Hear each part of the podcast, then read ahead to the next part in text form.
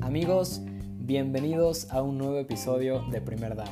Yo soy Leonardo Magaña y estamos a un mes de que empiece la temporada de la NFL, cada vez más cerca del debut de este hombre, Joe Burrow. Y en este episodio encontrarás mi opinión y análisis sobre este jugador. También qué espero de él y cómo será su primera temporada en la NFL. Joe Burrow, el nombre que encabezó los titulares por mucho tiempo, el coreback que rompió los récords en el fútbol colegial y el coreback que muchos expertos consideran la siguiente superestrella de la NFL. Ahora, esto me hace pensar quién es Joe Burrow y ¿podrá tener éxito con los Bengals? La verdad, yo no lo creo. Todos sabemos que la última temporada de Joe Burrow con LSU es una temporada histórica. Esa temporada donde tuvo 402 pases completos en 527 intentos, dándole un porcentaje del 76.3%. Sumó 5.671 yardas, dándole un promedio de 10.8 yardas por intento. Y ahora, la cifra espectacular, amigos, es la de 60 pases de touchdown. Esa cifra es récord. Nadie más ha lanzado más pases de touchdown en el fútbol colegial.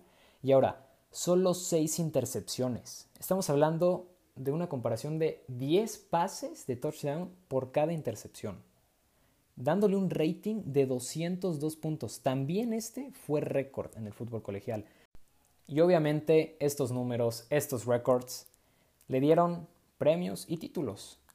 Fue campeón, fue el MVP, fue el ganador del Heisman, del Manning, del David O'Brien y fue el jugador de la semana de su conferencia cinco veces.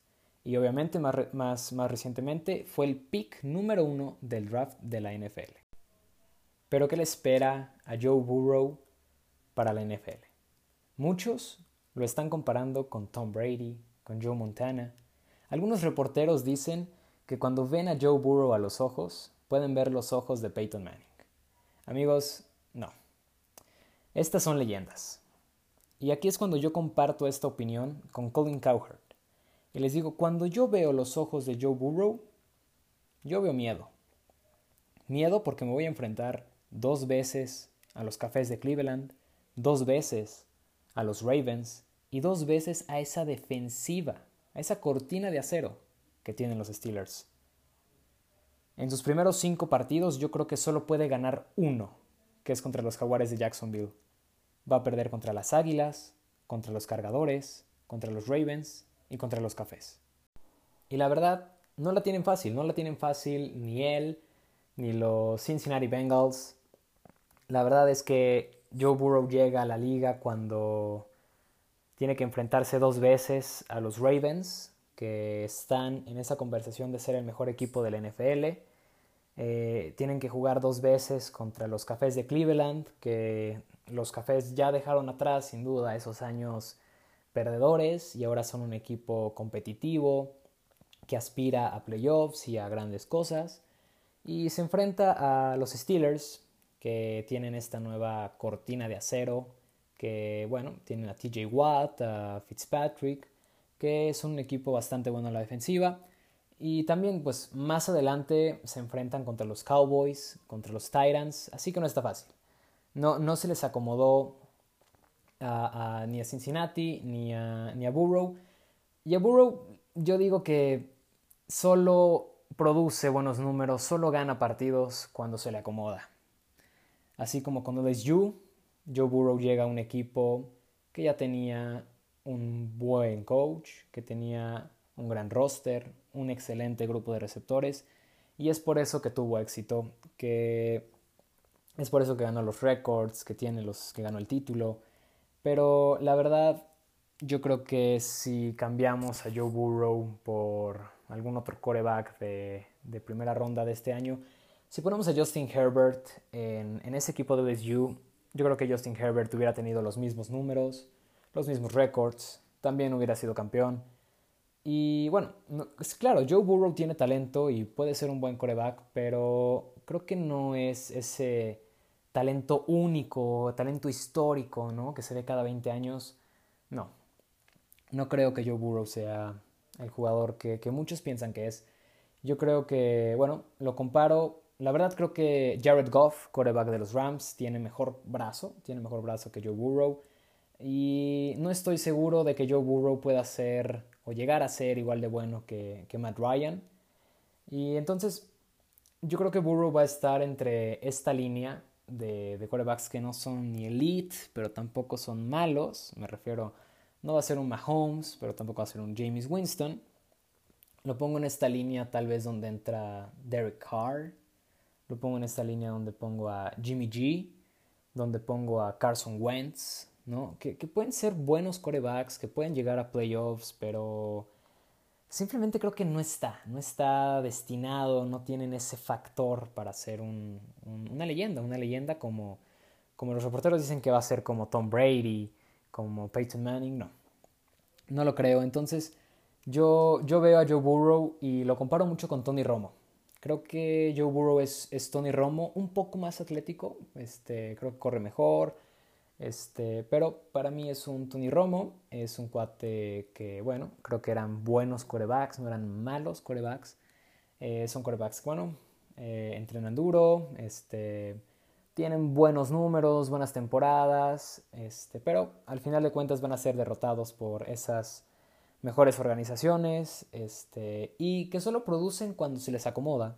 Tony Romo solo producía esas buenas temporadas, esas temporadas de playoffs cuando, cuando todo se acomodaba. Creo que Joe Burrow va, va a ser un poco, un poco eso en, el futuro. Y esta primera temporada con los Bengals creo que no va a ganar más de cuatro juegos. Eh, va a lanzar para 3.300 yardas, le calculo. 19 eh, touchdowns, creo que puede tener ese red zone factor porque tiene AJ Green, ¿no? Eh, puede, puede tener ese número de 19 touchdowns, pero va a tener un porcentaje de 61% de, de, pases completos y un rating de 82 puntos. No, obviamente no espero esa temporada mágica, ¿no? Que, que rescate de plano a, a, los Bengals, porque yo creo mucho en, en esta teoría de que no hay que que arrancar ¿no? a los quarterbacks novatos tan rápido ¿no? en su primera temporada.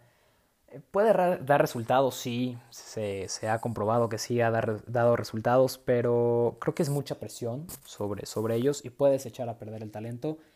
Eh, el, el, más claro ejemplo está Lamar Jackson, Patrick Mahomes, que no los apresuraron a arrancar luego, luego. Y bueno, hemos visto en los grandes jugadores que se han convertido. Ahora, tal vez si tú eres fan de Joe, de Joe Burrow, me digas que, que no, que me equivoco, que, que, es mejor, ¿no? Es el mejor coreback del colegial, el fútbol colegial en la historia. Y yo te voy a decir, creo que no. Este, si ganó esa final fue porque la localía que había en ese juego.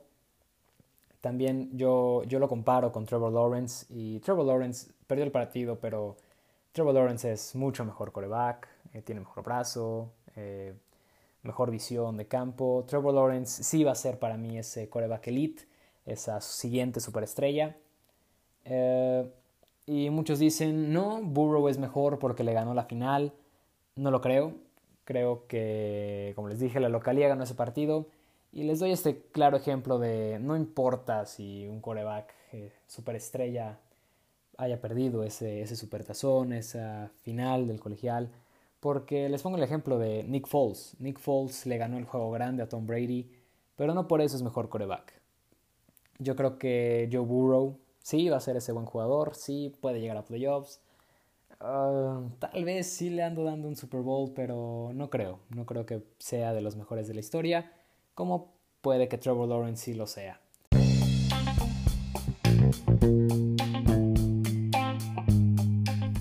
Bueno amigos, y con eso llegamos al final de este episodio sobre Joe Burrow.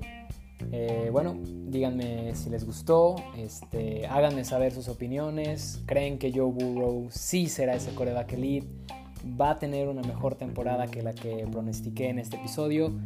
Eh, háganmelo saber, eh, espero que hayan disfrutado este podcast, eh, recomiéndenlo, compártanlo y bueno, ya falta menos para que empiece esa temporada de la NFL.